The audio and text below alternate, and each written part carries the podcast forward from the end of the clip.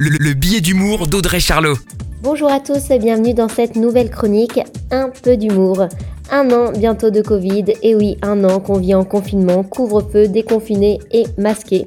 Comme on dit, mieux vaut en rire. Et oui, l'humour est le meilleur des remèdes. Alors je vous ai trouvé quelques citations cette semaine, quelques phrases sur la pandémie qui m'ont bien fait rire. Je vous les partage pour garder le moral à l'aube d'un potentiel troisième confinement. Et comme on dit, jamais 203. Bon, je m'arrête. Il paraît qu'au bout du dixième confinement, on a le droit à un confinement gratuit. Ce matin, on va se faire une soirée d'enfer. Quand on pense que Cendrillon, elle avait la permission de minuit. Le confinement est incompréhensible, on dirait un tacos merguez cordon bleu. Tu as l'impression qu'on est mal?